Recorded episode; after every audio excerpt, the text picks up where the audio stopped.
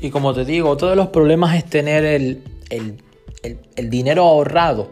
Es decir, las personas que piensan que, es bueno tener todo su dinero en el banco, piensan que ahorrar es inteligente, ya te habrás dado cuenta por los audios anteriores de que no lo es, te habrás dado cuenta de cómo se destruye el dinero, te habrás dado cuenta de cómo los impuestos hacen que las plusvalías de tu dinero ahorrado se vayan por el fregadero, por el garete. Es decir, yo también tengo dinero en el banco, pero no debe ser un pensamiento de, ahorrar, de tener todo el dinero ahí. Obviamente tienes que tener cierta cantidad. Como te digo, tienes que tener tu fondo de libertad.